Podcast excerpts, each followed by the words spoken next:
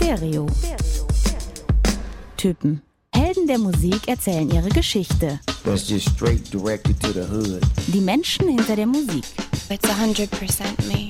Backstage, The essence of the Doors is Light My Fire. behind the scenes. Wir sagen immer ganz gerne Blumenkrug und Lordy of Crack. Das sind wir. Es wird persönlich. Put your fucking money where your mouth is, man. Stereo. Typen. Ein Podcast mit Marc Mühlenbrock und Tillmann Kölner. Nein, mit Marc Mühlenbrock und heute Philipp Kressmann. Hallo. Hallo, Marc, freut mich. Grüß dich, Philipp. Schön, dass du hier bist. Für alle Fans unserer kleinen Podcast-Serie hier, Tillmann Kölner, mein liebenswerter, beliebter Partner, hat eine kleine Elternauszeit genommen, ist jetzt ein Jahr draußen. Äh, in dieser Staffel wird er ab und zu mal vorbeikommen und Hallo sagen bei Folgen, ähm, wo er einfach nicht anders kann, als äh, mitzumachen bei Themen, die ihn groß interessieren. Und äh, stattdessen begrüße ich hier einzelne Gäste, die jeweils wie die Faust aufs Auge passen zu dem Thema der Band, der Künstlerin, dem Künstler, um den es geht. Und Philipp, äh, bevor wir gleich dann über die Band sprechen, die du ja auch so liebst, nämlich Vampire Weekend, Mhm. ähm, sagen wir vielleicht erstmal, woher wir uns kennen, nämlich auch, wie ich Tillmann auch kenne, von 1 Live, richtig? Ne? Richtig, 1 Vor- Live Plan B. Genau, also du bist auch Autor, so wie ich. Also da interviewen wir Künstler, Künstlerinnen, Bands und ähm, stellen da deren Alben vor oder Trends, die es allgemein gibt. Und äh, machst auch noch einige andere Sachen. Erzähl doch mal kurz.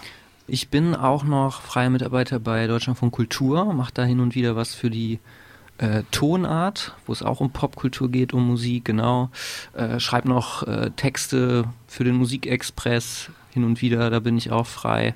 Beim Kaputt-Magazin auch Alben vorstellen, KünstlerInnen interviewen. Äh, also alles so, was äh, mit Popmusik zu tun hat. Also wir haben hier einen richtigen am Start, habe ich mir einen richtigen ausgesucht, einen Fachmann durch und durch. Und du sitzt hier schon, äh, beschreib doch, was ist da alles? Du hast dich schon bestens ausgerüstet. Also Ich das hab- habe ich in, ich hab- jetzt in drei Jahren Stereotypen nicht gemacht. Hast du, hast du nicht? Doch. Nee, nee. Das klingt aber immer so, als hätte Ja, ne? vielleicht, ja, Ich habe alte äh, Specs-Hefte mit, Ja. tatsächlich.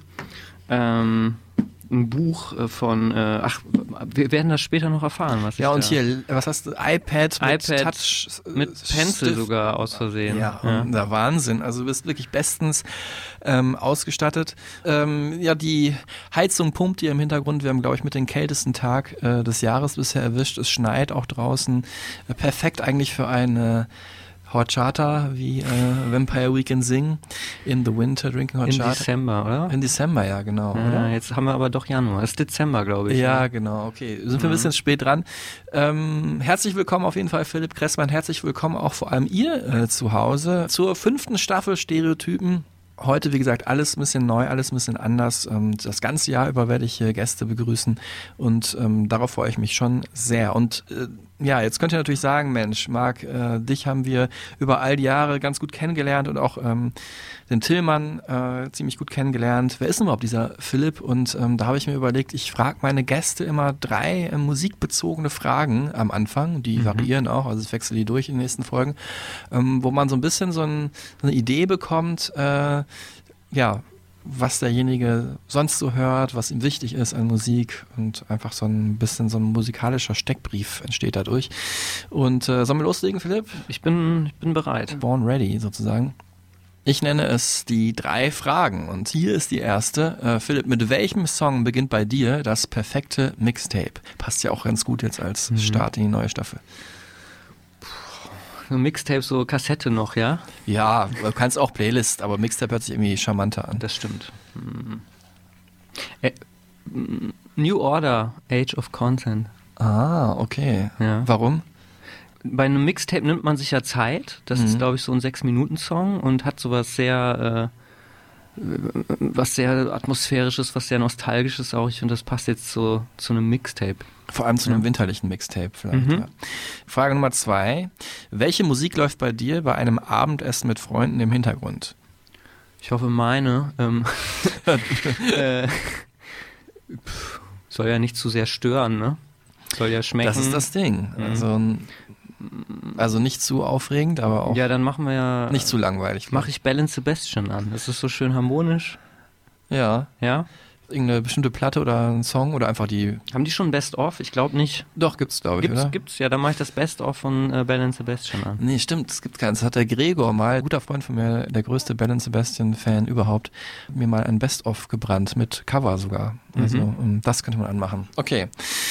Und ähm, dritte Frage, wer sollte mal einen Song von wem covern? Also was wäre jetzt so dein Dream-Cover-Song überhaupt? Vielleicht hast du auch ein Beispiel schon, einen Song, der dir einfällt. Das ist auch eine sehr gute Frage. Ähm, spontan jetzt. Ich äh, würde sagen, ich höre gerne im Moment Wise Blood. Eine tolle Singer-Songwriterin. Ja. Und von ich, die lieb ich. könnte vielleicht was von, äh, von Bright Eyes covern.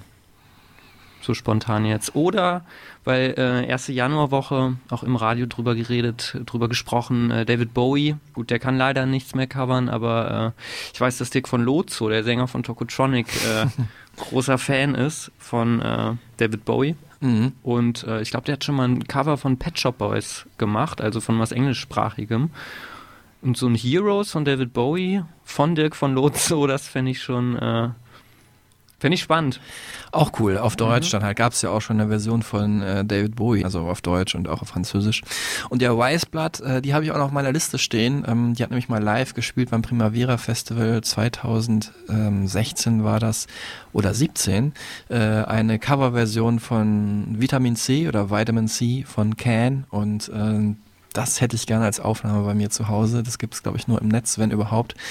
Ähm, und auch in nicht so guter Qualität. Also ja, bist auf jeden Fall offene Türen bei mir eingerannt.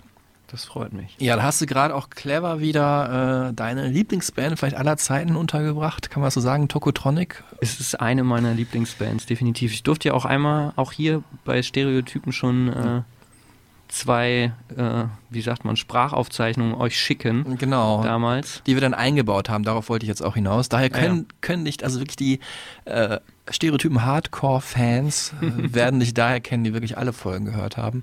Das war Verweis auf Folge, ich glaube 39 oder irgendwie sowas war es. Vorletzt, kann das vorletztes Jahr gewesen sein, oder? Ja, ja. also 2021 müsste es am Anfang gewesen sein. Ja, ähm, daher könnte man dich kennen. Heute geht es aber um eine andere, ja, kann man sagen, Lieblingsband von dir. Wo stehen die so? Vampire Weekend unter, oh. unter den Top 10?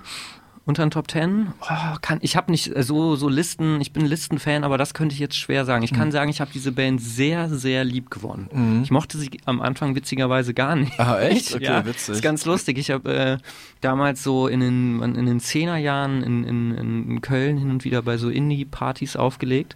Und da kam man an sowas wie A-Punk ja nicht vorbei. Mhm. Und äh, so erste Regung hat mir gar nicht gefallen damals. So hat, fand ich viel zu verspielt, viel zu fröhlich, hat mir damals mhm. nicht gefallen. Und dann äh, wirklich äh, mich immer mehr mit den, mit den Alben danach beschäftigt und dann irgendwann gemerkt, meine Güte, ist das ein tolles Songwriting, was steckt da alles hinter? Äh, also es ist so, aber es ist ja manchmal spielt das ja, ähm, also wenn das so eine, wenn sich das so langsam aufbaut, ist das ja häufig gar nicht verkehrt. Und das ist bei dieser Band und mir so. Wie in der Liebe, sozusagen. ähm, Too Whimsical hat damals der Kameramann äh, gesagt, mit dem ich äh, Ezra Koenig interviewt habe. Also zu verspielt, also es passt genau zu dem, was du sagst. Und du bist, glaube ich, auch, wie ich, äh, mehr als Tillmann auf jeden Fall äh, eher auch ein Fan von der Melancholie in der Musik. Mhm. Und da haben Vampire Weekend nicht unbedingt immer was zu bieten. Es gibt aber auch äh, viele solcher Momente, die natürlich auch durch die Schönheit ihrer Songs entstehen. Ähm, so oder so geht's ja nicht nur um uns und wie wir die Band finden, sondern äh, darum, wie ja, groß und wichtig diese äh, Band ist. Ach so, eine Sache wollte ich noch sagen. Ich hatte tatsächlich mal eine Partyreihe in äh, in Dortmund in der Großmarktschenke, die habe ich Empire Weekend genannt. es ging halt so um, ja, eigentlich UK-Musik, ne? deswegen Empire und ja, naja, Wortwitz halt. Ähm, du, du, hast sie auch drauf, nicht nur dein Kollege. Ja, ich glaube, es hat abgefärbt. Es hat abgefärbt. Aber ich habe immer das Gefühl, ich habe da irgendwie so einen besseren Gradmesser, wenn man was bringt und Tillmann da flutscht das filterlos so raus. Ähm, ja, so oder so wird diese Band von Millionen Menschen auf der Welt gefeiert und geliebt. Ähm, dreieinhalb Millionen Platten haben sie verkauft und sie sind für mich wirklich eine der größten Indie-Bands der Welt und äh, vor allem eine Band, die seit so den Nullerjahren kann man fast sagen, noch immer größer geworden ist und die überhaupt noch da ist und relevant ist. Fallen mir vielleicht sonst noch ein Arcade Fire und Arctic Monkeys, The Mhm. National vielleicht noch. Also viele Bands von damals sind heute bestimmt noch aktiv und machen auch gute Musik, aber halt nicht mehr so ähm, im, ja, im Medienkosmos zumindest relevant. Interpol vielleicht noch. ne? Ja. Auch New York, ne? Aber klar, was ganz anderes. Strokes bestimmt auch, aber da Stimmt. würde ich schon sagen, dass die, also man horcht einfach auf, weil die so selten Musik noch veröffentlichen. Aber ich würde schon sagen, dass sie früher auf jeden Fall deutlich relevanter waren, wohingegen das bei Arctic Monkeys auf jeden Fall nach oben gegangen ist noch Mhm. und bei ähm, Vampire Weekend für mich auch. Vielleicht. Naja, auf jeden Fall äh, gibt's einen schönen Anlass, 15 Jahre, Happy Birthday, ähm, das Debütalbum, das auch Vampire Weekend heißt. Am 29. Januar 2008 kam's raus und ähm, Kaum bist du hier, Philipp, und hast schon einen Quiz mitgemacht, nämlich gerade die drei Fragen beantwortet, geht's schon in die zweite Runde, nämlich in die kurzen fünf. Äh, Ich komme gerade von praktisch dem ersten Album, was wir heute hier feiern wollen, äh, was ja ne, diesen ganzen Trend da losgetreten hat, über den wir auch gleich in aller Ausführlichkeit noch sprechen werden. Ähm, Von diesem Album, aber auch von anderen Alben habe ich äh, wie immer Songs in diesem Quiz verbraten. Kennst du die kurzen fünf? Kenne ich von euch. Ja, also ich erkläre es mal für alle, die es vielleicht nicht kennen. Ich habe von fünf der größten Songs von Vampire Weekend jeweils eine Sekunde rausgenommen und die ganz schnell hintereinander geschnitten. Also wir hören gleich ungefähr fünf Sekunden fünf verschiedene Songs von Vampire Weekend und Philipp und ihr zu Hause müsst erraten, welche Songs das sind. Äh, was ist so deine Einschätzung? Wird es eher schwer oder eher leicht? Äh, wird, wird eher schwer, weil äh, die, die hat ja doch ein, vor allem auf den ersten beiden Platten so einen, einen Trademark-Sound, würde ich sagen. Und da dann so schnell zu sagen, welcher das ist, wird eher schwer, glaube ich. Ich habe es heute zusammengeschnitten und ich würde sagen, es wird sehr schwer. Ja, macht, macht, macht, macht Mut, Marc. Ja, aber andererseits, äh, wenn ich jetzt sagen würde, es wird super leicht, dann wäre der Druck größer bei dir. Ne? Also ich, ich, ich wünsche, ich, ich drücke dir die Daumen. Tim hat nie geschafft, alle fünf zu erraten, was auch wirklich, wirklich sehr schwer ist. Also jetzt hier für dich, Philipp, ich sehe ja gerade, du machst dir Notizen oder? ja, ja, ja, ja. Wieso? So schnell kannst du gar nicht schreiben, oder? Doch, doch. Ist Hilft- eine Hilfe für mich, ja. Okay, ich bin so okay. ein Notizmensch. Also für dich und für äh, euch zu Hause könnt ihr auch Notizen machen, wenn ihr wollt. Die kurzen fünf mit Vampire Weekend. Es gibt zwei Durchgänge, das hier ist der erste.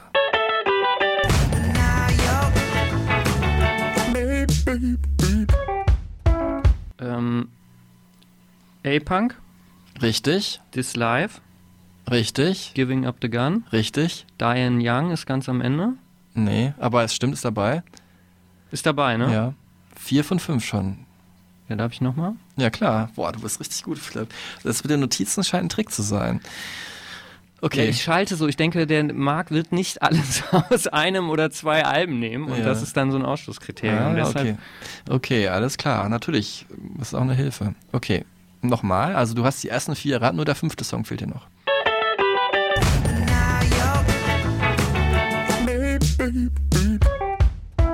Oh, ist das Cousins? Nee.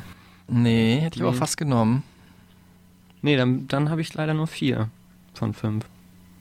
Das ist schade. Oder? Was, ich ich komme nicht drauf gerade, wirklich. Also du hast es nicht erkannt, dann. muss- One? Nee. Nee. Ich, Es weiß ich müsste raten. Ich weiß. Also, richtig gut, Philipp. Du hast erraten, A-Punk, der Song eigentlich, mit dem Vampire Weekend bekannt und berühmt geworden sind. Mhm. Bis heute auch der meistgespielte bei Spotify mit 160 Millionen, glaube ich, Streams und auch damals der Indie Disco Club Hit. Ähm, dann kam Giving Up the Gun, Mhm. oder That Gun, Giving Up the Gun vom zweiten Album Contra. Ähm, das war damals schon auf dem Album der Song, der so ein bisschen mehr in Richtung klassischem Indie gegangen ist, weniger verspielt, ein bisschen, also auch verspielt noch, aber weniger vielleicht ähm, Ein bisschen elektronischer, ne? elektronischer, weniger Global-Elemente und ich muss immer an dieses wunderbare Tischtennis-Video da denken. Oder Mit äh, RZA vom Wu-Tang Clan, der ist doch drin, ne? aber die sehen auf alle, alle Fälle super cool retro-mäßig aus Mhm. und haben es auch ordentlich drauf. Ähm, dann der Song vom letzten Album, ähm, Father of the Bride, ähm, über das wir ganz am Ende sprechen werden. Das ist äh, This Life, der so finde ich auf dem Album noch am ähnlichsten war zu dem, was äh, Vampire Weekend am Anfang ihrer Karriere gemacht haben. Mhm. Und ähm, klingt so ein bisschen immer auch wie Brown Eyed Girl, muss man sagen, von Van Morrison, fairerweise. Dann Diane Young, ähm, wichtiger Song vom dritten Album Modern Vampires of the City, auch mein Hit, da, oder ist auch der Hit gewesen, kann man Mhm, sagen, mit diesen verstellten Stimmen in dem Song. Und jetzt habe ich es aber wirklich ganz spannend gemacht, dass ich den fünften Song, der jetzt erst verrate, es wäre gewesen vom zweiten Album auch der Song Holiday, äh, was natürlich auch eine krasse ähm, krasse Hitsingle war, auch damals ein Urlaubssong für mich auf jeden Fall und auch glaube ich für einige Indie aus der Indie-Gemeinschaft in Das habe ich Anfang ja der jetzt 10er Jahre. überhaupt nicht erwartet tatsächlich, weil ich habe den auch gut im Ohr eigentlich, aber äh, da bin ich gescheitert. Es ist, äh, es ist die Bridge praktisch. Ja. Ähm, ja, kommt man vielleicht auch nicht so einfach drauf. Es hätte auch aus einem anderen Song sein können. Hier für euch und für Philipp auch die Auflösung, das sind die mittellangen fünf.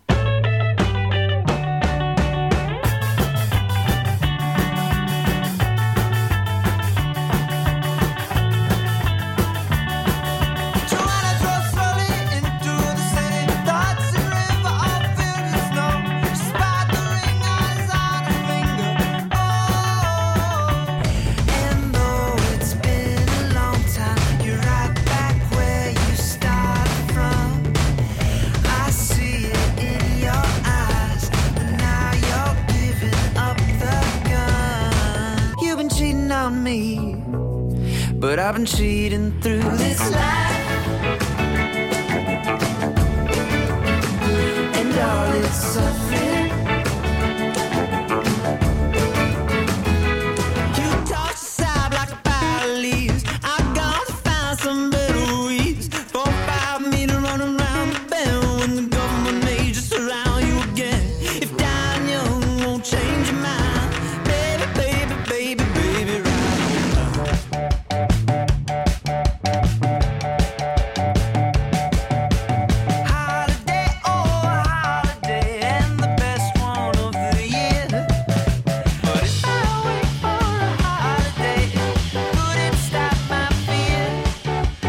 Philipp, du hast dich großartig geschlagen. Dankeschön. Vier von fünf. Ich habe ja auch tatsächlich so Testläufe gemacht, weil Thema macht das ja schon zwei Jahre.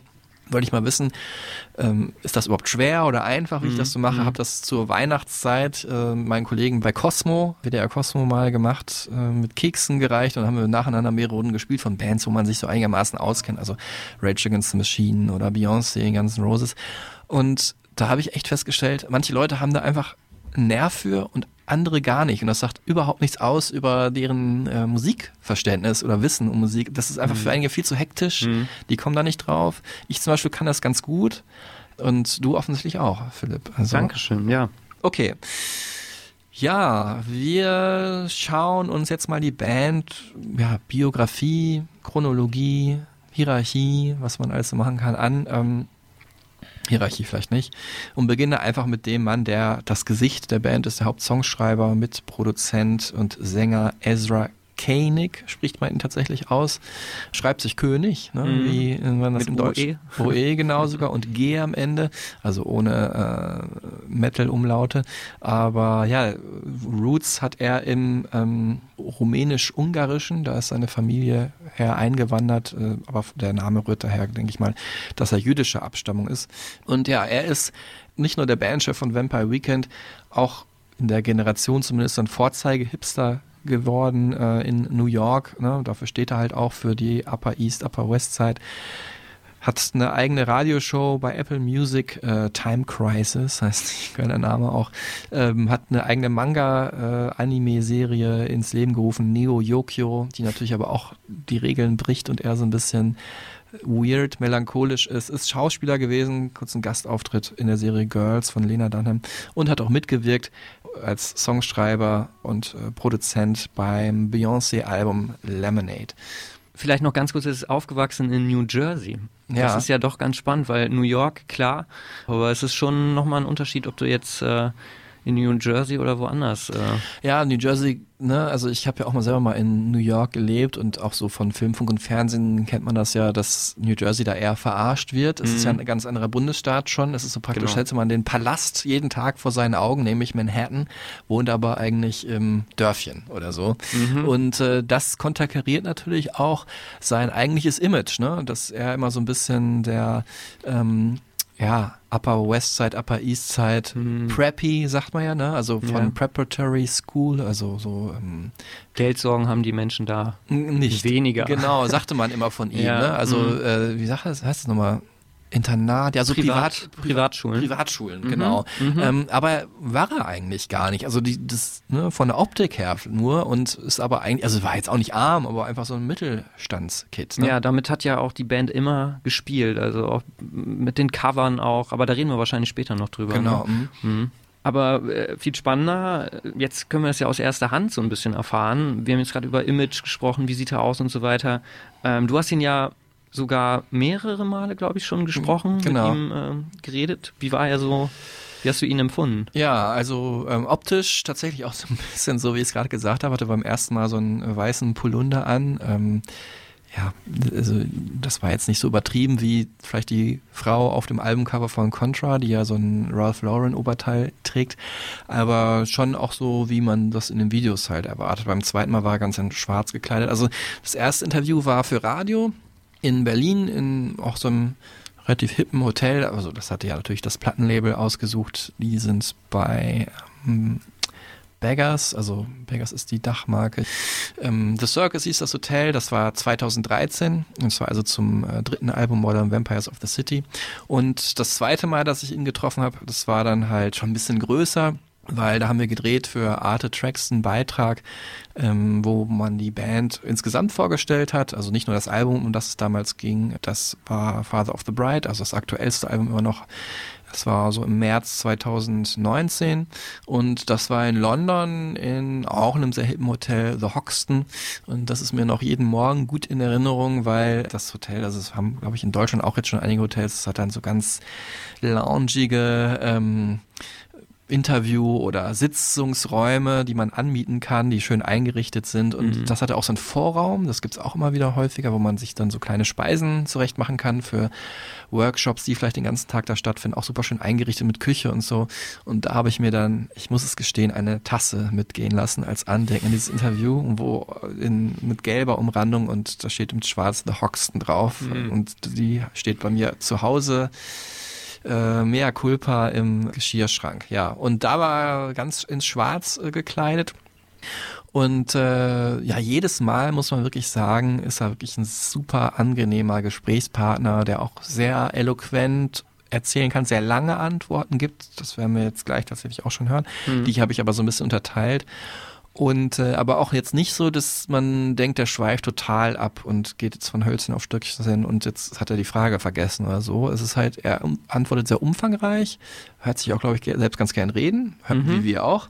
Aber ja, und äh, das erste, was er jetzt hier erzählt uns, ähm, ist tatsächlich auch so ein bisschen, äh, habe ich jetzt deswegen gewählt, weil es mich erinnert hat, nämlich an dass er auch mal Lehrer war, ja nämlich. Ne? Hat Stimmt, ja. Studiert, ähm, kommen wir dann gleich noch drauf. Also zäumen Englisch, das, ne?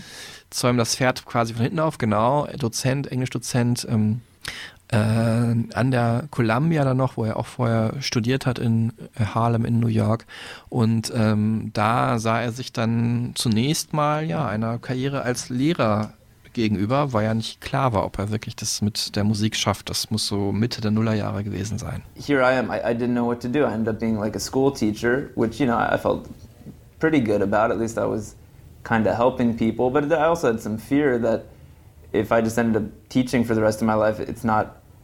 Would I not be able to to achieve my artistic goal? I, I don't know. I had, I had a lot of questions. Aber wir gehen jetzt erstmal ein paar Schritte zurück, denn ähm, bevor Ezra sich groß Sorgen machen musste, ist seine Band dann schon relativ schnell durchgestartet. Also Vampire Weekend vom Image her, ne, wir bleiben erstmal bei dem, was man so offensichtlich sieht, die typische New Yorker Universitätsband, weltoffen, Mittelstand, Kids, so ein bisschen Milchbubis.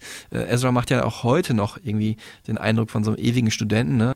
Er hat auf dem College seine Bandmitglieder äh, kennengelernt. Als erstes äh, Chris Thompson an den Drums und ähm, dann als letztes äh, Chris Bayo. Ich erzähle das ein bisschen andersrum, weil ich gleich noch auf den anderen Mann äh, noch ein bisschen äh, zu sprechen kommen will. Mit dem, ja, hat er seine gemeinsame Liebe für Destiny's Child geteilt, was ja auch irgendwie, ne, weil wir haben ja gerade auch schon über Beyoncé gesprochen, so einen kleinen Aspekt, so diese Mhm. Positivität oder Soul macht ja auch einen Aspekt so minimal von Vampire Weekend vielleicht aus. Aber ganz entscheidender Mann war dann halt Rostam Batmanglitsch meine äh, halb persische Freundin äh, sagt hoffentlich, dass es einigermaßen richtig ausgesprochen mhm. war, oder du weißt es auch. Rostam. Mhm. Rostam sogar auf Englisch, mhm. Rostam Bad Manglic, äh, weil den hast du nämlich mal getroffen. Ist das richtig? Das ist richtig, ja. Ich habe, äh, da hat er damals eine, eine Platte gemacht mit dem Sänger von The Walkman, ich glaube 2000. 16? Damals, glaube ich, habe ich ihn interviewt, die beiden in Berlin in einem Taxi. Es war ganz weird, damit das Interview noch äh, klappen konnte, mussten wir quasi, bin ich mit ins Taxi äh, ja. eingestiegen und bin dann da äh, ähm, mit zum Flughafen gefahren. Das war, glaube ich, für die Specs damals. Und am Ende habe ich mit. Habe ich äh, auch schon erlebt, bei Queensberry damals, die gewonnen haben bei Popstars. Also war nicht ganz so spektakulär wie bei dir. Ja, und bei dem Interview war es auch so, da habe ich natürlich auch über Rostam äh, einiges so mitgekriegt. Also, dass er, er ist auch ein ruhiger Typ. Also, wenn er antwortet, dann antwortet er sehr konzentriert. Nimmt das auch, wirkt auch ein bisschen ernster als Ezra, wenn ich mir von dem so Gespräche anschaue oder anhöre. Aber eben auch, ähm, Der so ein bisschen jovialer ist, ne, würde man so. Ja, Es so passt kann auch, Dieses ausdrücken. altmodisch, dieser altmodische Griff passt auch ganz gut, weil er kommt auch manchmal so ein bisschen altmodisch rüber, finde ich, Ezra. Aber ich habe dich unterbrochen, ja. Kein Problem. Ähm, Großes Vorbild für ihn übrigens. Er war ja auch Produzent von der Band. Er hat ja ganz viele Keyboards äh, gespielt, äh, Gitarre ja auch. Ähm, Banjo, glaube ich, auch auf, dem, auf der dritten Mhm. Platte. Also so wirklich Multi-Instrumentalist und äh, ja, ähm, wie gesagt, produziert. Großer Fan von, von Brian Eno Mhm. ist er. Und auch von Radiohead und diese gemeinsame Liebe haben dann er und Ezra geteilt und ja, er war erst ja Keyboarder der Band, Mhm. dann Produzent und jetzt ist er nur noch Produzent der Band, ist nicht mehr fest bei Vampire Weekend dabei. Stimmt. Nach dem dritten Album ist er rausgegangen. Ich würde auch sagen, es ist ein, ein Einschnitt, ne? Reden wir später drüber. Aber vielleicht Mhm. nur eine Sache zu Rostam, das hat er mir, da kann ich mich dran erinnern. Das hat er mir damals gesagt, dass er immer auf Stimmen achtet, wenn er Musik produziert, dass die Sounds gut zur Stimme und so passen. Und ich glaube auch, das ist so ein Grund, warum die einfach, äh, warum die Freundschaft von denen so wichtig war, weil die sich auch so getroffen haben und er einfach die Stimme von Ezra in- und auswendig kannte. Mhm. Und dann ging es schon relativ gut und schnell los. Also die haben schon äh, ja ähm, Nachfragen nach CDs hat man ja damals noch vor allem Mhm. gehabt, ne? Oder Vinyl oder was auch immer. Ähm, Hier immer noch. Ja, wir immer noch. Ich habe sie auch hier alle liegen. Äh, die und du hast auch die Platte mit dabei. Ich habe die Platte mit, die ersten beiden. Ja. Ich habe alles, weil es auch irgendwie schön nebeneinander aussieht, ne, muss man sagen. Ja, und äh, es ging schon recht gut los mit, dass man auch dann der Band direkt einen äh, Plattenvertrag angeboten hat und deswegen, wie er das in Erinnerung behält, auch alles ganz gut losging mit seiner Band. So even when I think about that period, uh, I can look back and I can almost forget the anxiety of that time because I can think of all the exciting things that happened. You know, first record deal, first uh, album, first tour, all those things. Die vier Jungs haben sich dann äh, Vampire Weekend genannt. Ähm, das war eigentlich der Titel von einem Independent-Film, den die da, ja, ne, New York, Columbia, wo ich auch schon mal selber war übrigens. Äh, ist wirklich, wie man sich das so vorstellt, so ein College-Campus mit Wiese in der Mitte und so schönen alten Gebäuden. Oben in Harlem ist das. Und dann fährt man so ein paar Stationen, ist im Central Park und noch ein paar, dann ist man mitten am Times Square. Also es ist eine geile Uni, um da zu studieren. Also einfach ein schönes Feeling oder da auch in einem Studentenwohnheim oder so zu wohnen, äh, wie Vampire Weekend das ja auch gemacht haben. Und wahrscheinlich im Zuge dessen haben die da irgendwelche Filmstudenten kennengelernt und so und haben dann halt, oder an selber Bock, einen gemeinsamen Film zu drehen. Der hieß dann Vampire Weekend. Daran spielt Ezra die Hauptrolle. Walcott hieß der und äh, da geht's äh, um ein Wochenende in Cape Cod, also so, ne, was ist das neue England, so an der Küste, wo er ähm, in der Wahnvorstellung lebt, dass die Vampire äh, kommen würden. Und ähm, jetzt hatte ich natürlich das gerne auch auf Band gehabt, wie er den Bandnamen erklärt, hätte er glaube ich auch gemacht, aber damals war ich noch der Meinung, und das bin ich auch heute immer noch, immer die schwierigste Frage, die man nicht stellen soll bei einer Band ist, Der Bandname. Genau, woher kommt der Bandname? Aber bei dem dritten Album konnte ich das ja umgehen, weil da tauchen ja auch die Vampire mit auf im Titel des Albums, The Modern Vampires of the City. Und äh, da hat er mir in dem Zusammenhang so ein bisschen die Beziehung der Band zu Vampiren erzählt. I'd always liked reggae songs about vampires because in a lot of reggae lyrics they use vampire is the kind of metaphor. You know, it's the agent of Babylon that you know takes the life from the people. Um, and because we're Vampire Weekend, I've always I like uh, vampire metaphors that don't have to do with you know Dracula and things like that. So I'd always liked those lyrics, and I thought you know if you took the took some of them and recontextualized them, it could be a very interesting title for us. It just kind of sounds like a Vampire Weekend album, Modern Vampires of the City. Everything about it sounded kind of perfect for an album title. Das Album ist eigentlich eine Songzeile von äh, dem jamaikanischen Reggae- und Dancehall-Musiker Junior Reed gewesen, Modern Vampires of the City. Ähm, aber natürlich äh, war es Ezra Koenig von Anfang an richtig auch schon mit der Band Vampire Weekend, dass man diesen Vampir-Image, ne, bekannt aus Twilight, so, da ist es so endgültig im Mainstream angekommen. Ja, dass man den, genau, dass er dem aber so einen leichten Twist gibt, dass es jetzt nicht irgendwie nur Vampires oder so heißt, so, weil dann wäre es, also das Album sowohl als die Band auch, weil das wäre dann irgendwie zu nah dran gewesen an dem gängigen Image, ne? Ja, es gibt doch auch, hat er mal äh, erzählt, dass der Vampir auch so ein bisschen in einem Interview hat er das mal äh, erwähnt, dass es so eine Art Feind ist, ne? also vor allem auch wieder stadtbezogen, also Konkurrenz, Feind, Feinde New York, Banker, harter Zugriff der Regierung, so hat das glaube ich damals auch genannt. Ja. ja, genau, dass es so ein bisschen äh, schon wieder so einen Bezug zu, zu New York City hat. Hat er gerade auch gesagt, dass es eher metaphorisch gemeint, mhm. ein Vampir, als jetzt die echten Vampire. Ich musste bei dem Titel tatsächlich immer dran denken, so, ähm, wenn man wirklich so ein erschöpfendes Wochenende hatte, wo man richtig viel Party gemacht hat, dann fühlt man sich danach ausgelaugt. So, und das nennt man dann Vampire Weekend. Das war so meine Assoziation. Ich glaube, Bands, also gefällt das immer, wenn man so seinen eigenen äh, Dreh mit reinbringt. Naja, aber das Leben damals war natürlich auch dann Teil der Texte von Vampire Weekend, äh, also am ging um den College Campus, um Interpunktion oder auch um Architektur. I'm proud of a lot of the what I don't know how to put it impressionistic songwriting of, of the first three albums and and that type of songwriting will always be important to me and I think I enjoyed obviously if you listen to early Vampire Weekend you could tell that I was the most excited when I'd come across a phrase like Oxford comma or Mansard roof and but those are both things that you know I didn't even grow up knowing what they were both of them I found out probably eh, the year before I wrote the songs somebody explained to me, I was like, oh, I like that house. It's cool. What it looks like French or something. So they're like, well, that's because it's a mansard roof.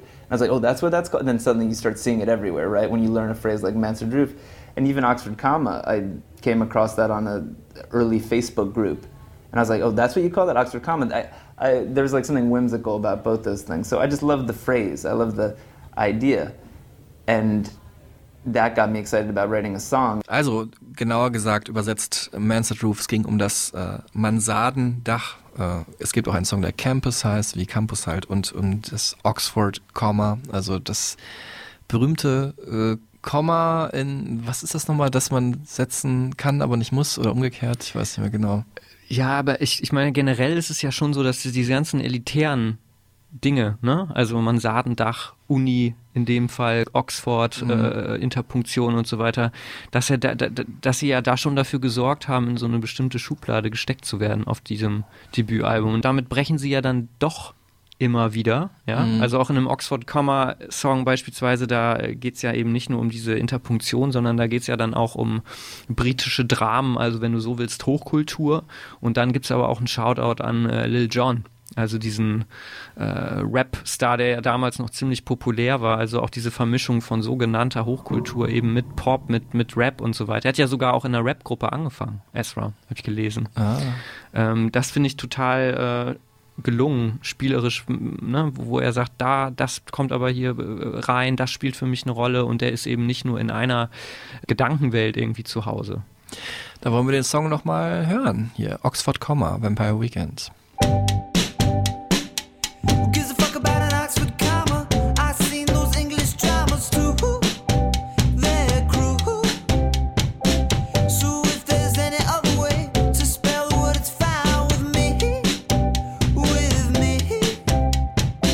Ein Song, mit dem Vampire Weekend damals sehr bekannt geworden sind. Oxford Comma, Philipp hat es gerade schon super auf den Punkt gebracht. Es geht halt so ein bisschen um so die feinen Künste, oberflächlich gesehen, aber da steckt dann auch noch deutlich mehr dahinter. Und ein Song, da erkennt man offensichtlicher, dass etwas nicht äh, ganz in Ordnung ist. Nämlich, ähm, ja, oder ich lasse Ezra erzählen. Then I really think about that period when those songs were written, and I had a lot of, you know, dark nights of the soul when I was finishing up college. I didn't, um, I didn't think I was going to be a professional musician. I actually, when I think back to that first album, people probably say like, you know, the the defining song of that album would be song like Oxford Comma or Cape Cod Kwasa Kwasa or Campus, kind, you know, songs that make you think of college or you know English major type things, or you know have an upbeat feel. But actually, to, me, the, the song that really defines that period of my life is uh, the the last track, which is called "The Kids Don't Stand a Chance," and that's the one that actually takes me back to the frame of mind that I was in. I was a college senior. Whatever excitement there was at, at going to an Ivy League school had worn off, and I already kind of realized that college was, you know, at least 80% nonsense. You know, I really felt like the party was over. I had like three and a half years of fun, being a kind of like average English major. Yeah, just, even the major was random. I wasn't that excited about it. You know, I enjoyed college because I like walking around the city and hanging out. um, and then suddenly, I had that feeling that I think a lot of people have, which is like, wow, did I just squander this opportunity? 80 Prozent, also Quatsch, hat äh, ist die Erkenntnis von Ezra Koenig nach der Uni und ähm, das hat er hier vielleicht in diesem Song am besten äh, ausgedrückt äh, und vor allem auch was die Perspektiven im Leben danach angehen. Uh, the kids don't stand a chance. The pinstripe man in morning are coming for to dance with pure Egyptian cotton. The kids don't stand a chance.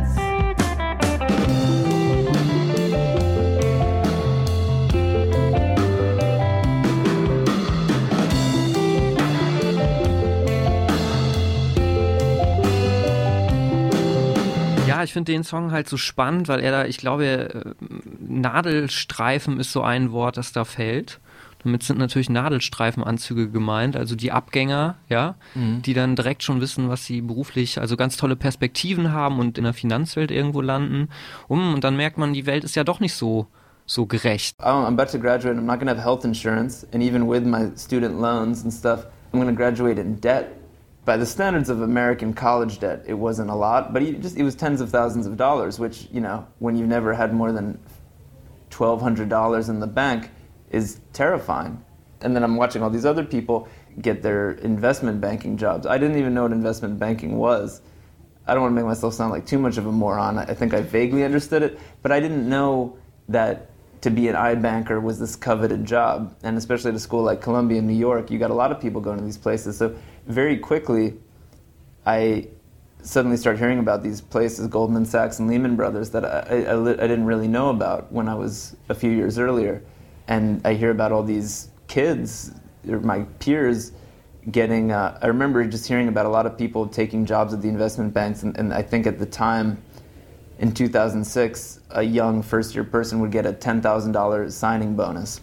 So imagine, like I'm saying, I'm about to be tens of thousands of dollars in debt, and some of my peers who uh, graduated from college debt free um, are getting $10,000 positive. So it's like, you know, there's a feeling of, at first I felt like, well, we're all the same, right? We're all here. Maybe your family's richer, your family had less money, I'm middle class, whatever. It felt the same. And then suddenly I felt like, well, hold on, you're about to start at plus $10,000 and I'm going to be at minus 30 or 40.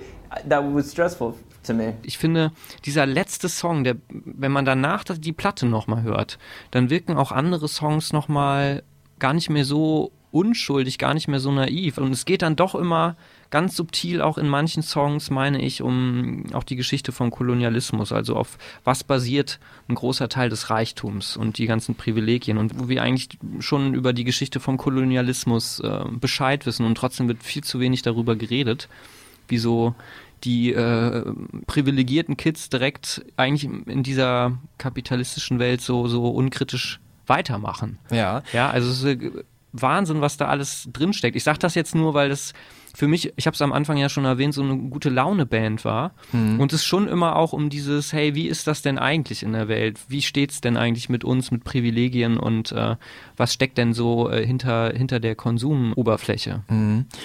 Ähm, jetzt hast du aber gerade gesagt, äh, worauf wir jetzt natürlich im Kern hier dieser Folge hinaus wollen. Äh, dann hört man die Platte nochmal anders. Es geht jetzt tatsächlich um die Musik, ähm, nicht nur von diesem ersten Album, aber erstmal vor allem und ähm, aber überhaupt, was die Musik von Vampire Weekend ausmacht. Und ja, das eine ist ja schon mal wirklich dieses äh, Positive, ne? Also das wirklich Ja. wirkt lebensfroh, lebensbejahend, liebenswert verspielt und dessen ist sich Ezra auch bewusst, sagt er hier nochmal. What's funny, when I think about it, the first record that maybe reads as happy.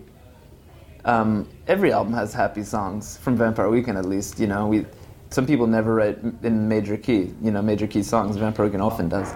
Also Indie-Songs in Dur gibt's tatsächlich, würde ich sagen, weniger als in Moll, oder? Ja, absolut. Ja. Aber das Spannende ist, ich erinnere mich so an irgendein Zitat von Rostam, der mal gesagt hat, dass er es auch liebt. Äh, Also eben so besonders fröhliche Songs, das wird ja dann Dur sein, dass da dann doch äh, manchmal was sehr Trauriges oder was auch Dunkles hintersteckt. Ja? Also vorm Inhalt bei Vampire Weekend, da widerspricht sich das oft, um das mal auf so eine Formel vielleicht zu bringen. Ähm, ja, ich finde, das macht sie auch so spannend. Jetzt schauen wir aber, warum diese Musik so klingt. Ähm, ja, also es ist jetzt auch kein großes Geheimnis, aber wir bringen es jetzt nochmal, versuchen es zumindest auf den Punkt zu bringen. Vampire Weekend sind natürlich vor allem äh, beeinflusst von der Musik Westafrikas. Es sind so Musikstile, die nennen sich Palm Wine zum Beispiel, ähm, Anfang des 20. Jahrhunderts entstanden in Sierra Leone oder Liberia und ähm, bisschen bekannter noch und auch die Fortentwicklung von äh, Palm Wine ist Highlife, ähm, in Ghana groß gewesen, 50er, 60er Jahre und bis heute eigentlich da eine sehr relevante Musikrichtung. Ähm, und diese ja, weltoffene New Yorker Band äh, Vampire Weekend hat eben diese Musikrichtung aufgenommen, ne? weil die einfach geschaut haben, worauf habe ich Bock, was ähm, was mag ich am meisten und ähm, bevor wir gleich ein paar äh, Beispiele dieser Musikrichtung, die ich gerade zitiert habe, hören, hören wir jetzt erst nochmal Ezra, was er selber als seine größten Einflüsse beziffert. One of the main instruments I play is electric guitar. Not, it's not my best instrument, but it's, it's an important instrument to me.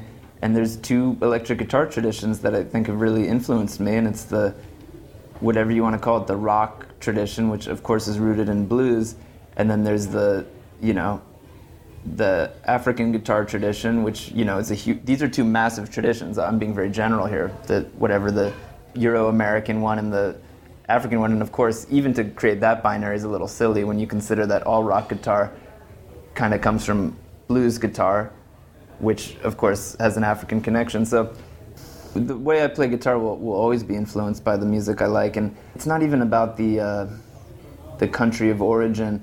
I've always seen a commonality in the guitarists that I like that sometimes transcended genre a bit. And even in the early Vampire Weekend days, I very specifically was excited about two things as a guitarist, like Johnny Marr from the Smiths, and I like Orchestra Baobab, the Senegalese band.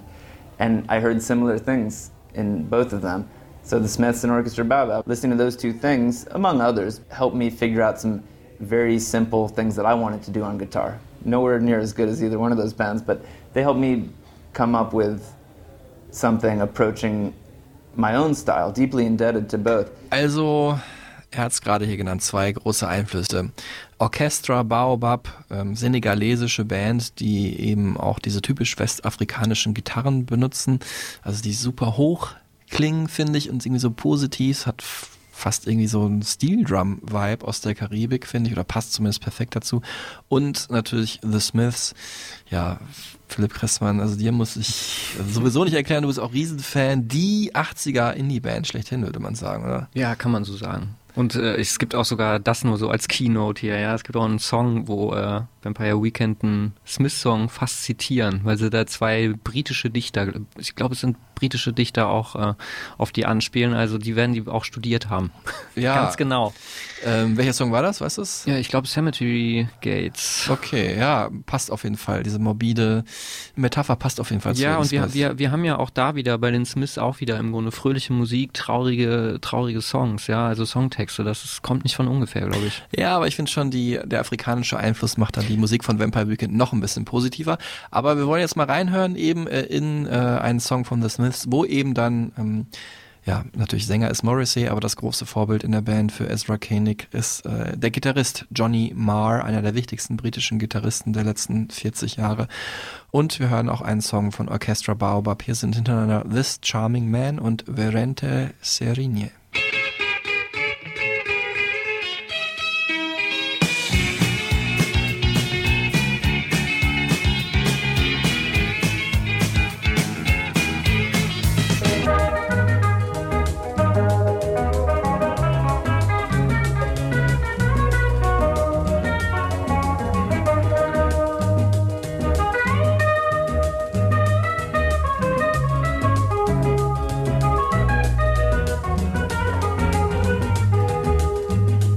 Muss fairerweise sagen, während wir gerade Verente Savigne gehört haben, und ich weiß auch nicht, wie man es richtig ausspricht, vielleicht ist es auch ganz anders, ähm, dass Orchester Baobab jetzt keine reine Palmwine oder Highlife Band sind, sind eher so afro-kubanisch, könnte man sagen, äh, beeinflusst. Also da hört man auch ein bisschen Salsa halt raus ähm, oder die Cumbia vielleicht sogar.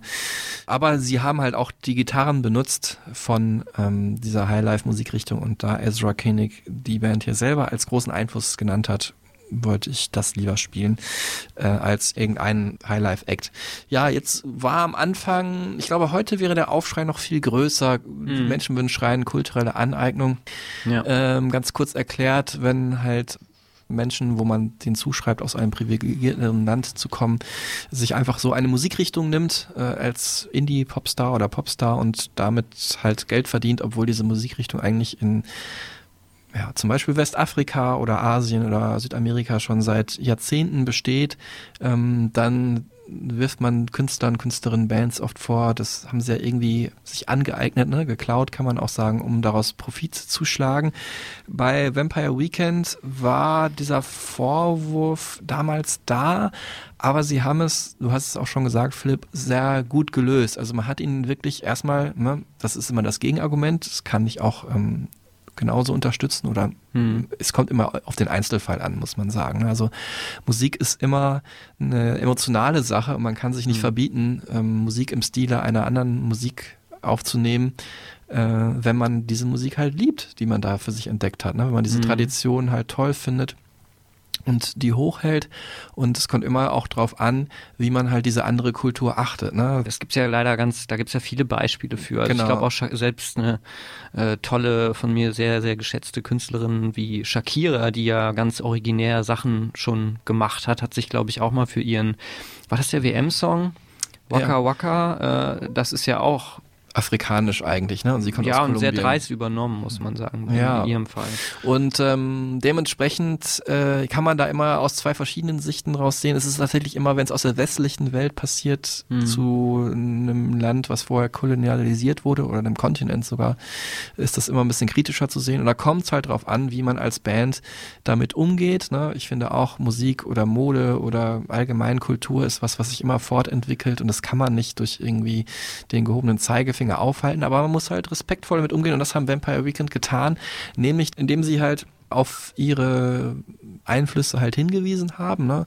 ähm, und daraus auch neue interessante Wort- und Songkreationen ge gebildet haben, wie Cape Cod Quassa Quassa zum Beispiel, also wieder der Ort in den in New England, wo sie waren, ähm, äh, der den Film ja auch hervorgebracht hat, Mhm. nachdem sich Vampire Weekend dann am Ende benannt haben und Quassa Quassa, ein Begriff bei einer westafrikanischen Sprache. ein ich glaube, kongolesischer Tanz ist eine Anspielung, Ah, okay. namentlich. Hm? Und ähm, dann aber auch natürlich das thematisieren, was wir vorhin schon erwähnt haben, nämlich ähm, wie gut und wie schlecht die Chancen eigentlich im Leben stehen, wenn man halt in einem reichen Land als reicher geboren wird oder in einem Mhm. armen Land als armer und wie weit das halt auseinandergeht, wie die Weichen gestellt sind und ähm, wie viele Chancen die Kids haben. Und ähm, die haben ja ab und zu auch mal Sachen gesampelt, Vampire Weekend. Das ist aber eine Sache, wo äh, Ezra das immer sehr offen behandelt und auch sagt, das ist eine gute Möglichkeit, um auf die Originalartists zu verweisen, ohne halt nur in ihrem Stil zu spielen, sondern sie direkt halt mit auf die Platte zu bringen, damit sie dann auch in den Credits stehen, die Leute davon lesen können und die Künstler oder die Originalkünstler natürlich auch ihr Geld bekommen. I think there's no more direct way to pay tribute to something than sampling. There, there's times where people almost think of it as cheating, and it's like, well, when you sample something, you're literally giving the other person equity. You know, it's like that's a huge question of our time is who had a, who has equity in what, and it's an important question. And at least with sampling, if people own the rights to something, it's a very direct way to say, I'm not just referencing you. You're a part of this song, and you own it in the same way that I own it, or at least partially in the same way that I own it, or something. You, you participate. Ich würde auch noch an der Stelle gerne kurz sagen, also so Indie Gitarrenmusik in den Nullerjahren, ne? also wo wir auch hier in New York gerade sind, Interpol, Strokes, das war ja, wenn man, das sind natürlich ganz unterschiedliche Stile und super viele Details, aber es war ja, ähm, würde ich schon sagen, dass Vampire Weekend da ja auch afrikanische Musikstile, Elemente so ein bisschen eingebaut haben, als man sich gar nicht wirklich, zumindest in dem Kontext, für diese Musik interessiert hat, anders als Mhm. heute. Mhm. Und, ähm, Und die dadurch, dadurch auch natürlich wieder einer breiteren Öffentlichkeit bekannt gemacht haben. Türöffner vielleicht, kann man sagen, waren sie ja in ge mhm. gewisser Hinsicht. Und ähm, ganz interessant, es gibt ja dieses äh, berühmte Buch, ich habe es hier mal mitgebracht, Retromania von Simon Reynolds. Mhm. Äh, beschäftigt er sich ja im Grunde damit, warum Popmusik im weitesten Sinne sich so sehr mit der Vergangenheit beschäftigt. Also auch was die Einflüsse angeht, immer in den Rückspiegel schaut. Und ganz spannend, das Ding ist, ich habe hier die Originalausgabe Englisch so über 400 Seiten dick. Vampire Weekend führte als ein sehr positives Beispiel an. Und ich glaube so ein bisschen, weil die zum ersten Mal auch vom Internet ähm, ja produktiv Gebrauch gemacht haben. Also das ist ein, es gibt ein MIA-Sample bei, bei Vampire Weekend. Es gibt, du hast es groß angesprochen, die, die westafrikanischen Musikelemente und ähm, Ezra Koenig sagt da an einer Stelle, ähm, ich zitiere mal, we are both disconnected from and connected to everything. Also Mhm. wir sind verbunden und gleichzeitig von allem irgendwie getrennt. Und das finde ich eigentlich, finde ich, ähm, finde ich ganz spannend. Ein Spruch wie ein Tattoo. Ja, falls ihr eine Buchempfehlung braucht im Bereich äh, Musiktheorie, Simon Reynolds äh, macht es nämlich nicht nur theoretisch, er ist wirklich, äh, füllt das mit ganz viel Leben. Dieses Buch Ja. Retromania hat auch Glam geschrieben, Mhm. ähm, über Glamrock halt und was ich besonders geliebt habe, über Postpunk, Rip It Up and Start Again, das ist so, gilt so als sein quintessentielles Werk. Ja, ich. und äh, genau, und vielleicht echt, das ist, äh, also für ihn ist die Band, glaube ich, echt eine Ausnahme, weil die es halt irgendwie was schafft, aus schon vorhandenen Sachen, die zu was Neuem zu verbinden, so eklektisch und eben nicht auf so einem Retrofilm, ähm, ja, nur so, so einen Retrofilm drehen zu wollen, wie eben viele andere Gitarrenbands in dieser Phase damals. Wodurch allerdings auch wieder ein Vorwurf entstanden ist, dann nämlich Klar. Vampire Weekend ähm, haben äh, viele Stile miteinander verbunden, westafrikanisch und äh, ja, westliche alternative Musik, kann man sagen, in Mhm. dem Fall The Smiths, aber die Band, mit der sie ja eigentlich immer verglichen wurden, die hat Ezra Koenig da schlauerweise gerade nicht erwähnt, denn äh, viele haben sie natürlich als Fortsetzung der Talking Heads bezeichnet, die Band, die ne, David Byrne als erster, als erste Band überhaupt, ne, Brian Eno da auch ja, da schließt sich der Kreis. Ne? Genau, mit, ähm. Hm. mit äh, ja, westafrikanischen Rhythmen, Einflüssen, Elementen überhaupt äh, jeglicher Art äh, gearbeitet haben, äh, Ende der 70er Jahre auf ihren großartigen Alben, ja, 77 oder Remain in Light zum Beispiel oder Fear of Music war das zweite. Ja, und ähm, das war natürlich der andere Vorwurf, aber da muss man auch sagen, nur weil das eine Band einmal gemacht hat, äh, und es klang ja dann auch schon noch ein bisschen anders, die Musik von äh, Vampire Weekend oder auch Graceland von Paul Simon, ne? Das ist auch mal so ein Stimmt. Referenzwerk. Peter Gabriel. Der übrigens äh, in dem Cape Cod Quassa Quassa auch namentlich erwähnt wird. Mhm. Und ähm, auch da schon übrigens, ich glaube, er singt, also Ezra Koenig singt da It Feels Unnatural. Also diese afrikanische Musik jetzt mit Peter Gabriel, so das ist auch nicht ganz natürlich, wo die Musik wirklich entstanden ist. Also dieses Bewusstsein hatten Vampire Weekend immer und haben das auch ganz klar, finde ich, thematisiert in den Songtexten. Also äh, das war schon durchdacht.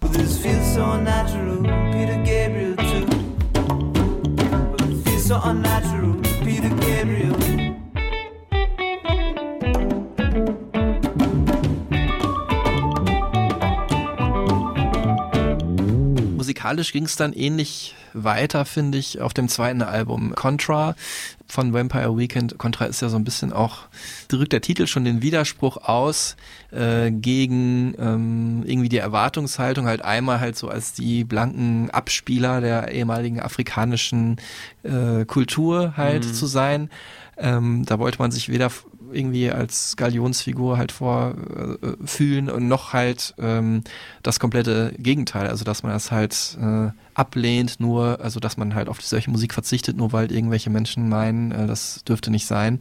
Und passt auch dann wiederum, finde ich, dieses Albumcover, wenn man drüber nachdenkt, weil das ja das preppy Bild überhaupt ist, ne? Ja, Eine junge Frau mit äh, Ralph Lauren Ich Polo sag mal Ralph Shirt. Lauren, um hier mal direkt, also Ja, da liegst du auch falsch, aber Ralph, ja, merke ich gerade. Ralph Lauren Polo Shirt. Es ist aber witzig, weil das Foto, we weißt du, woher es eigentlich stammt? Ja, aber erzähl ruhig. 1983 ist das entstanden. Ein Polaroid ist das eigentlich, also unbearbeitet und es gibt überhaupt keinen Kontext zur Band. Ne? Und ich glaube, Ezra hat das, äh, oder die Band hat sich damals dann auch entschieden, wir nehmen das als äh, Cover, weil sie auch ein bisschen wütend waren, wie die äh, Rezeption der ersten Platte zum Teil war. Also sie haben mit diesem preppy Image die reichen Schnösel aus der Oberschicht äh, einfach wunderbar gespielt. Und äh, schauen wir nochmal auf das Cover vom ersten Album. Darauf sieht man ja auch einen Kronleuchter, ne? hohe Decken, Altbau, teure Wohnung wahrscheinlich. Ist auch das Cover unserer Folge, kann ich dazu sagen. Ah ja, schön, genau. Und das, das gehört dann in dem Sinne schon irgendwie so zusammen, dass sie mit diesem, mit diesem Image gespielt haben. Und wenn man da dann eben genauer hinhört, ne, also Contra ist, ist glaube ich, auch Anspielung gewesen auf The Clash. Mhm. Joe Strummer, also super politische Statements und so weiter. Also das ist total ambivalent und ich finde, mit dem Cover äh, haben sie nochmal so einen so einen Kontrapunkt gesetzt. Contra finde ich ja auch, dachte immer, geilste Bandname überhaupt ist ja Contraband. Ne? Das heißt Schmuggelware übersetzt. Aber hat sich Mhm. nie jemand so genannt. Es gab nur mal ein Album von Velvet Revolver. Ja, und die Schrift auch, ne? Das ist ja auch die Hipster-Schrift schlechthin. Also es sieht zumindest ein bisschen aus, ist glaube ich nicht Helvetica, aber es ist sehr ähnlich. Mhm. Ähm, damals auch sehr ähnlich. Also praktisch haben sie äh, das öffentliche Bild, was in der Presse sie von sich gefunden haben, halt nochmal so überspitzt dargestellt als Albumcover. Das Foto, ja, das sind sogenannte ja, ich weiß nicht, habe ich das Wort vergessen jetzt, wo ich sagen wollte. Von Models halt zwischendurch gibt's ja so Mhm. Shots, halt jetzt keine professionelle Aufnahme, sondern so ein ne, Outfit-Check-Shot und den hat halt jemand bei äh, Tumblr oder Reddit oder so veröffentlicht und ja, dann hat am Ende die Frau geklagt. Sie wollte dafür ähm, Millionen, fünf Millionen, glaube ich, wollte sie haben, dass das ohne ihr Wissen Amerika halt ja, benutzt wurde. Die haben sich dann außergerichtlich geeinigt, ja. Ja, aber ganz interessant. Man muss es ja erstmal schlucken, ja, und später checkt man erst bei der Verdauung sozusagen, worum geht's denn da eigentlich? Und das finde ich schon bei dieser Band echt wahnsinnig, weil ganz am Anfang, du hattest gesagt, Holiday, ne, ist auch drauf auf der zweiten Platte. So ein guter, gute Laune Urlaubssong. Eigentlich ist ja ein großes Thema in, in Holiday, in, in diesem Song, der auch super tanzbar ist, der ähm, Irakkrieg Mhm. und dass die Generation von Ezra Koenig im Grunde zum Glück Krieg eigentlich nie selber erleben musste und auch nicht mehr die, die Familien zum Teil.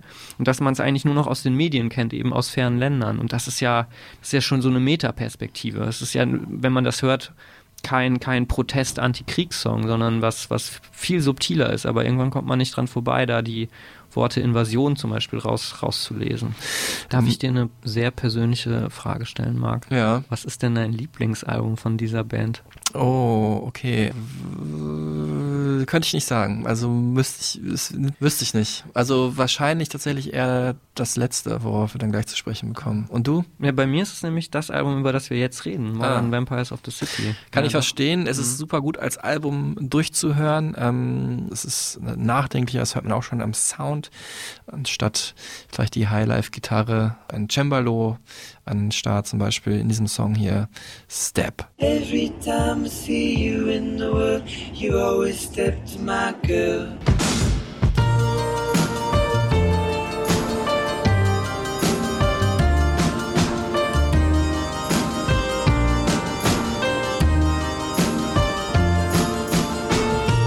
Es hat dann schon sowas von Kammerpop, kann man sagen. Also so ein bisschen zurückgezogener, introvertierter hört sich das schon an.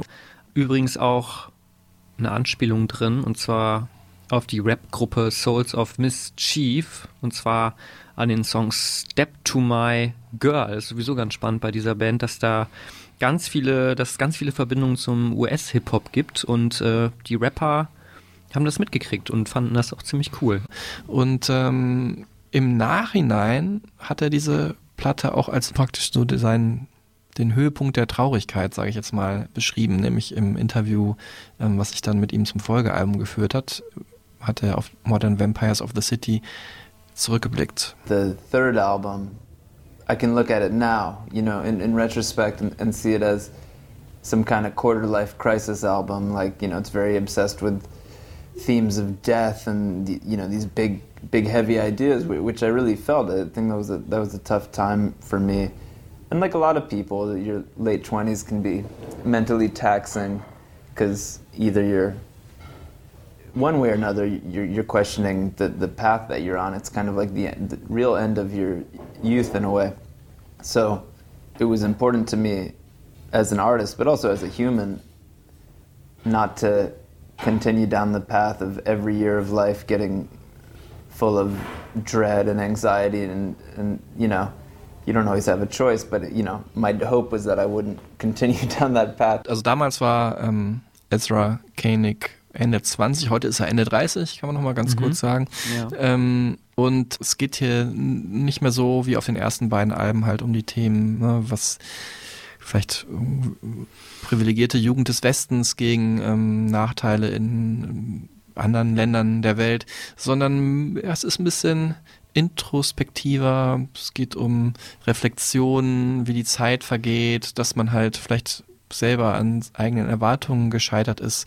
Man blickt nostalgisch zurück und es geht immer mal wieder um ja, Sterblichkeit und auch den Tod. Ne? Also wir haben vorhin ja schon gehört, können auch jetzt nochmal reinhören gleich in den Song ähm, Diane Young und dann erzählt auch äh, Ezra Koenig, äh, was dazu. Ähm, so wie ich es gerade gesagt habe, hat man es schon rausgehört. Ja. Also es heißt wie eine Person, also Diane, Diane Young, aber er singt es so, als würde es jung sterben bedeuten. Und ähm, das ist auch wiederum verbunden direkt auch mit dem äh, Cover-Artwork wo wir eigentlich ein wunderschönes Bild sehen. Ich habe das hier auch nochmal, habe ich ja dabei, mhm. finde ich, von äh, New York äh, aus den 60er Jahren, hat er mir dann auch erklärt, wo das so ein bisschen in Wolken halt also ein, ein, ein, ein, Foto aufgenommen von einem Wolkenkratzer, denke ich mal. Manhattan äh, sieht aus wie am frühen Morgen. Der Nebel lichtet sich, aber stattdessen ist das Smog. Also äh, das war einfach ein brütend heißer Tag äh, und an dem Tag sind auch relativ viele Menschen in diesem heißen Sommer gestorben. Ähm, das ist die Hintergrundgeschichte dahinter, die man vielleicht auch nicht so direkt erwartet und äh, die vielleicht bei Diane Young ähm, etwas leichter zu erraten ist. Well, there are a lot of Diane Youngs, but I don't know any of them. Um, that came out of just writing the lyrics. You know, Rostam sent me some music, and I'd be writing on top of it at my apartment, and I started singing something about Diane Young, and I thought I could we could spell it dying young, like you know somebody who dies when they're young. But then I, I thought, but it also kind of sounds like Diane Young, like a name. And I thought, that sounds so much better. We, the world doesn't need another song called Dying Young. But Diane Young, that's a little more interesting. A kind of a person, maybe, who, who personifies these things. So, yeah, Diane Young is not real.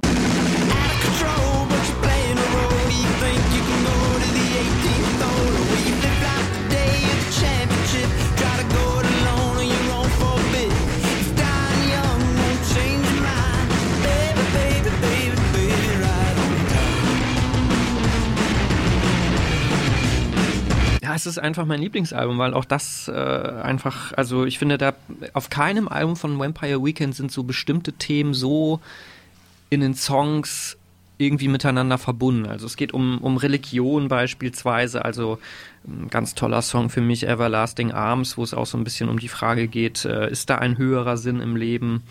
Ist da ein Gott? Zeigt er sich in der Geschichte oder bleibt er immer abwesend sozusagen? Also Agnostizismus, glaubt man jetzt an die Existenz von, einem, von einer höheren Kraft oder nicht. Oh,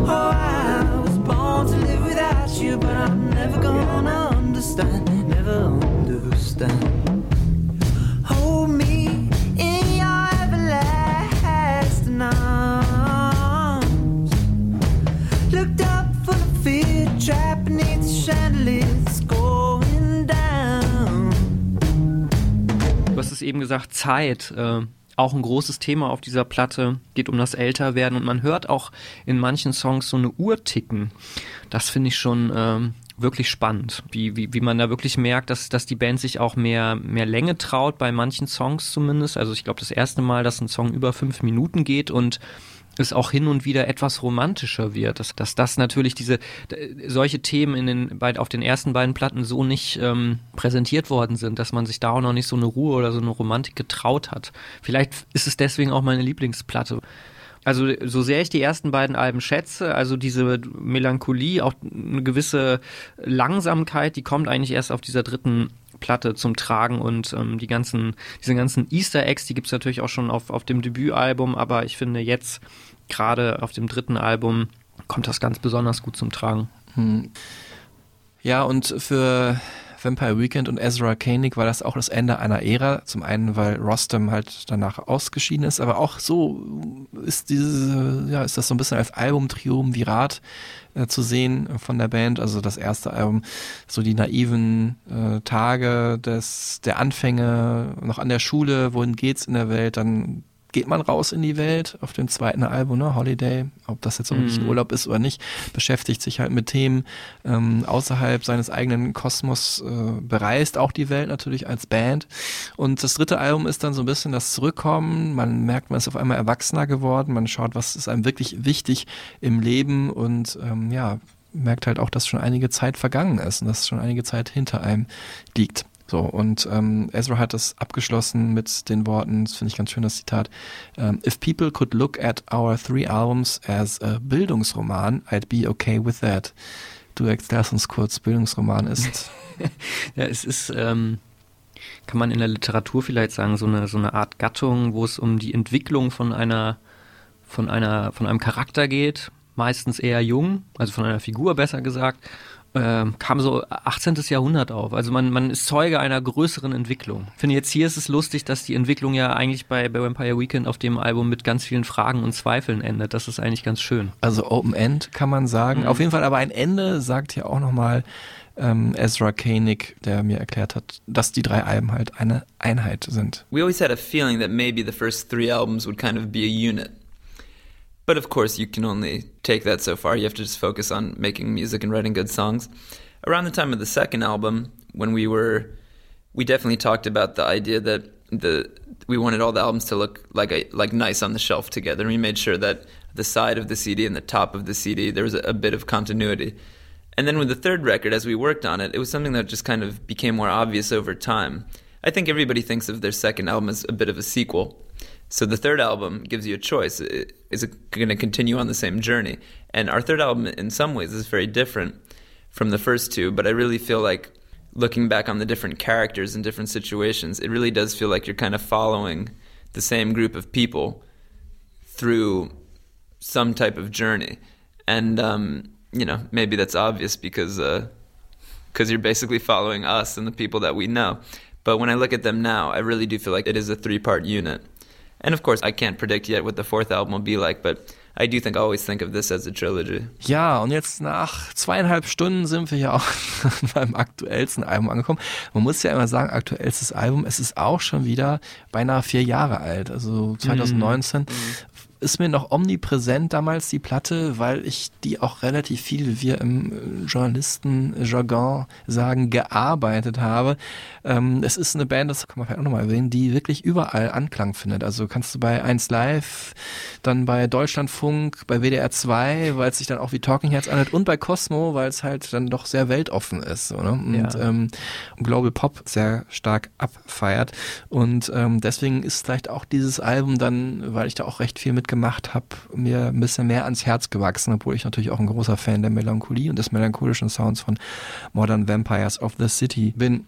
Jetzt also Father of the Bride. Es geht auch wieder um Westafrika, äh, also mehr als auf dem Vorgängeralbum ist so ein bisschen Back to the Roots, aber auch mehr. Es gibt auch äh, Latin drauf, es gibt auch ähm, italienische Momente, finde ich, ähm, so Schlagermomente aus den 60er Jahren. Es gibt auch japanische Musik zum Teil, ne? Aus Werbespots, da muss ich immer dran denken, dass er das vielleicht aus dieser Anime-Serie halt mit rüber gerettet hat. Und es gibt für mich irgendwie total logisch, klang das, als ich das erste Mal diesen Song gehört habe, hier die erste Single, nämlich Rave aus Manchester. Manchester, wo ja auch The Smiths herkommen, die jetzt allerdings keine Rave-Band sind, aber so Stone Roses-mäßig hört Ja. sich das an.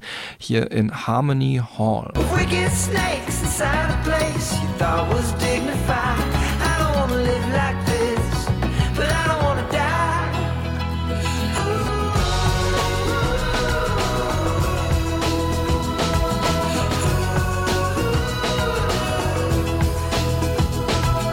Und der Song Harmony Hall ist auch eine Erinnerung an äh, die Tage, nämlich an der Columbia University. Denn so hieß der Schlafsaal, der Dorm von den, oder zumindest einigen der Bandmitglieder von Vampire Weekend, wo die sich damals kennengelernt haben.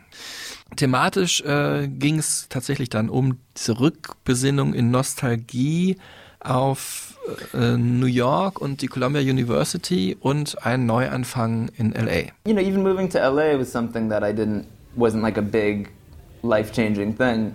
You know, um, New York's really important to me. It's the I feel like it's it's the homeland, it's the ancestral homeland for my family, and it's where I feel kind of the most comfortable. And I, I like the physical space, and I, I like the, the the sense of personal history I have there, and I like I like the light, and I like the food, and I like New Jersey. You know, this is a place that I, I know. So if I could choose anywhere in the world to live, it would be there. And it just kind of so happens that my whole life ended up in LA. And, I- and I really, I, I wouldn't even admit that I lived in LA for a few years because I had my place in New York and I'd go back and forth when I could. And then, you know, little by little, when all your, your most uh, cherished collaborators and your significant other are in one place, what, what am I going to do? Just go, go back to New York two weeks out of the month just to kind of hang out? And at the end of the day, of course, you know, life is about people. And just because I don't like the way the light feels in LA doesn't mean I'm not to make the best of it to be with the people I love. Ja, ich kann es auch verstehen. Ich war auch immer größerer Fan von New York als LA. Ähm, so New York erinnert ja dann doch eher so an eine europäische Stadt und in LA ist natürlich das Wetter schöner, aber es ist alles sehr weit verteilt. Man braucht ein Auto und ich habe einfach einen Crush auf New York. Und apropos Crush äh, und diese Rückbesinnung, diese Nostalgie auf New York in dem Video zur zweiten Single Sunflower von Jonah Hill übrigens äh, dirigiert als ähm, Regisseur, äh, sehen wir zwei absolute New Yorker Ikonen, nämlich Jerry Seinfeld, der berühmte Comedian, der sitzt im äh, Delikatessenladen Sabars. Sunflower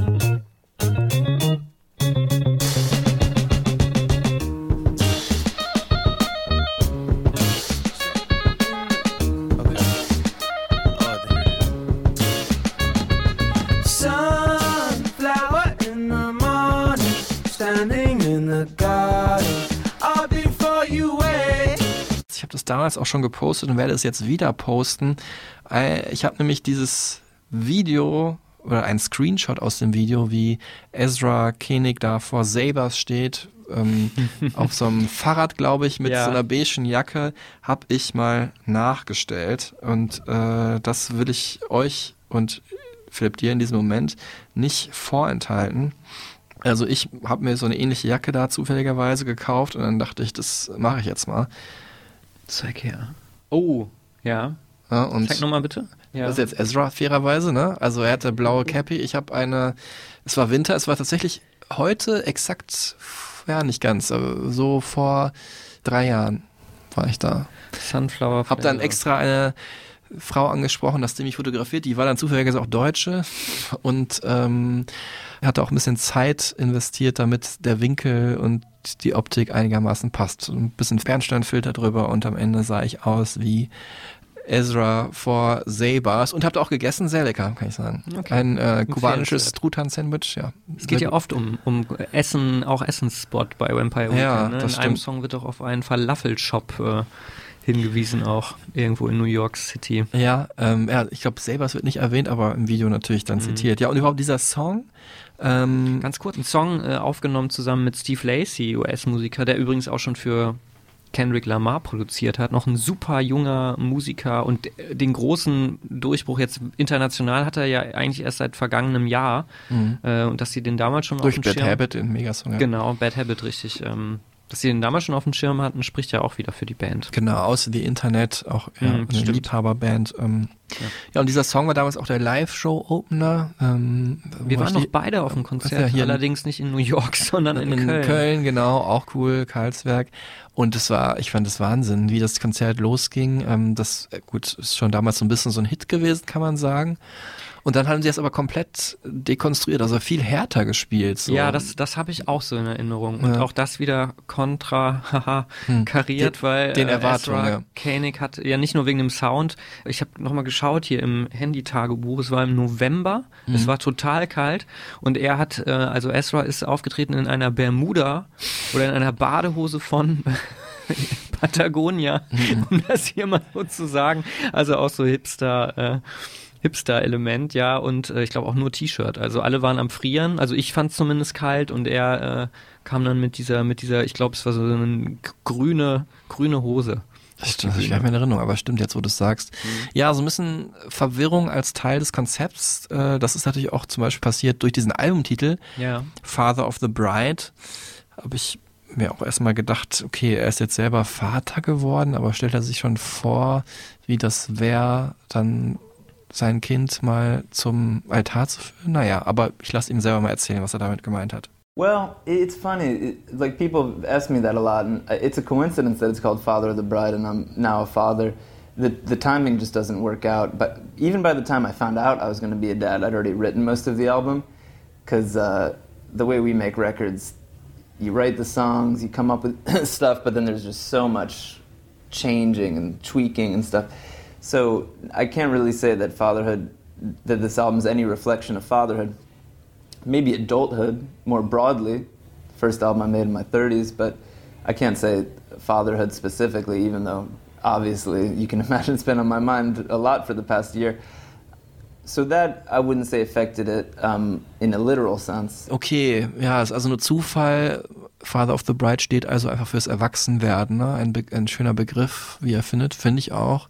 Aber dann dachte ich mir, hm, vielleicht meint er damit auch den Vater seiner Freundin. Also er ist der Father of the Bride, wenn er seine Frau Rashida Jones mal heiratet. Und das ist nämlich niemand Geringeres als der wahrscheinlich, man muss wirklich vorsichtig sein immer mit Superlativen, aber ich würde sagen, der berühmteste Musikproduzent aller Zeiten, Mr. Quincy Jones. I don't know if Quincy knows the title of the album yet, but um, you know, it, it's funny because I, I'm not married, and uh, it's not because I'm not in a committed relationship. And to, and to me, the, the marriage or married or not married was never that interesting to me.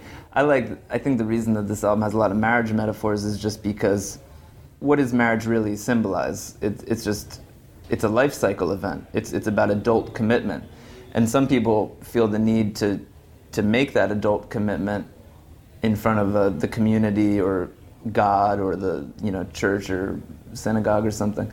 So you have the wedding ceremony, but one way or another, everybody starts to think about relationships in a, in a different way as you get older. So to me, the wedding metaphor and father of the bride and marriage, it's, uh, it's not necessarily about the ceremony. It's a pretty good way just to sum up the themes of adult relationships and commitment. Warum habe ich gerade gesagt, dass er der berühmteste Produzent aller Zeiten ist? Weil er 28 Grammys schon gewonnen hat, unter anderem natürlich, oder auch am berühmtesten auf jeden Fall für seine Arbeit mit Michael Jackson an den Alben Thriller und Bad. Ähm, äh, seine Tochter Rashida und Ezra Koenig haben aber auch schon äh, Grammys gewonnen, ähm, und zwar Rashida für ein eine Doku über ihren Vater, die heißt einfach nur Quincy, lief auf Netflix, also sie als Musikfilmmacherin und Ezra und Vampire Weekend haben äh, Grammys gewonnen für Modern Vampires of the City und Father of the Bride. Rashida Jones ist aber hauptberuflich nicht die Frau von Ezra Koenig und auch nicht hauptberuflich Filmemacherin, sondern ist vor allem selber Schauspielerin.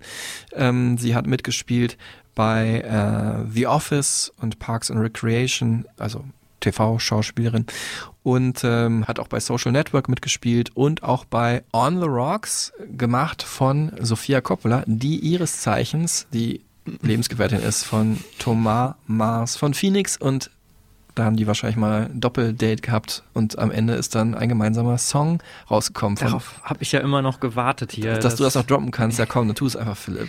Ja, ich glaube, das erste Feature auch in der Bandgeschichte von Phoenix. Muss man Überhaupt. sagen, ne? Ja. Große Ehre für Ezra Koenig, beziehungsweise auch für Phoenix, mit dem einen Song zu machen. Ja, hören wir jetzt auch nochmal rein. Tonight heißt der Song. Fand ich war der beste Song auf dem letzten Phoenix-Album. Tillmann Kölner ist ja Überfan und hat es auch, wir haben es da vor kurzem noch besprochen, in, den, in der Jahresbesten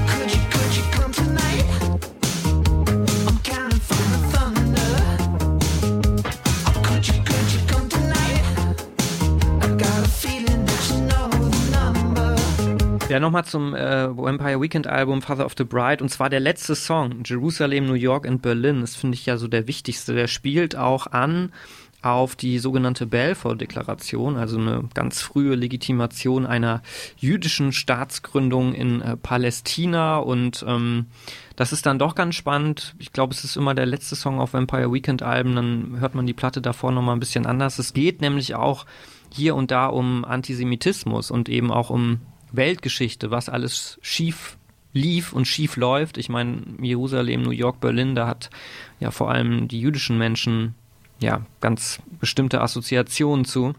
Und ähm, das finde ich schon krass, so einen Song nochmal als, als äh, auf, auf einem recht spaßigen Album, auf einem gut gelaunten Album nochmal so eine ähm, große historische Perspektive darauf anzuspielen. A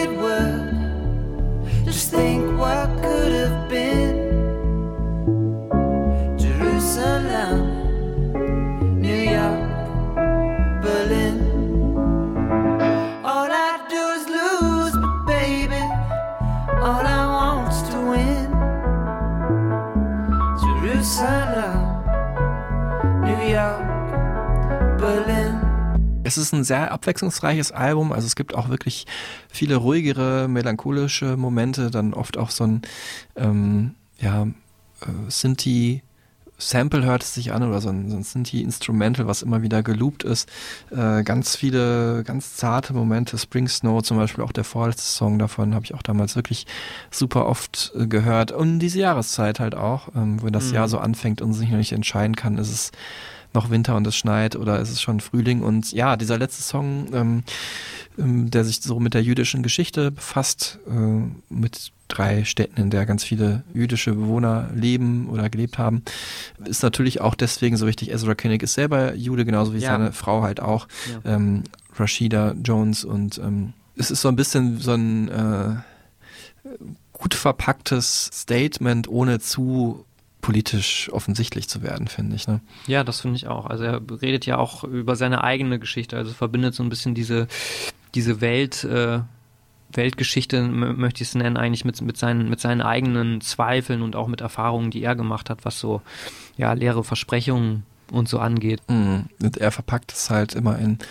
positiv anmutende äh, Melodien und Songs und es steckt aber noch viel mehr dahinter. Das ist wahrscheinlich das, was ihr jetzt hier mitnehmen könnt aus äh, auch mal wieder anderthalb Stunden fast ähm, Stereotypen Podcast-Episode. Ähm, ich hatte ganz viel Spaß und ich hoffe ihr auch. Ich hatte vor allem Spaß, ähm, obwohl ich Tilman natürlich vermisse, dass ich mal jemand Neues begrüßen konnte. Philipp, wie war's für dich?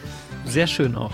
Ja? Ja, ich hätte noch lange weitermachen können. Es ist dann doch, das glaube ich, werden einige die Erfahrung machen, es ist dann doch kürzer, als man denkt. Wir sind relativ schnell Ja. durchgekommen und ähm, man könnte auch zu fast jeder Band, über die wir sprechen, eine ganze Podcast-Serie machen. Stattdessen widmen wir uns aber demnächst wieder einer neuen Band. Ähm, Im Februar wird es dann gehen um Deichkind. Da begrüße ich hier meinen Kollegen von Cosmo, Keno Mescher. Und äh, bis dahin äh, nochmal vielen Dank fürs Zuhören. Äh, wenn ihr Bock habt, die Songs nochmal zu checken, klar, besorgt euch die Alben auf Vinyl oder CD oder wenn nicht, dann könnt ihr gerne unsere Stereotypen Supertunes hören. Dort haben Philipp und ich die besten Songs von Vampire Weekend und auch ähm, ja, Inspirationen für die Musik von Vampire Weekend und äh, Nebenprojekte halt draufgepackt. Könnt ihr in einem Rutsch durchhören und äh, dann würde ich sagen, bleibt gesund und bis zum nächsten Mal und vielen Dank nochmal Philipp. Sehr gerne, hat mich sehr gefreut, hier dabei sein zu dürfen. Schön. Tschüss zusammen. Ciao.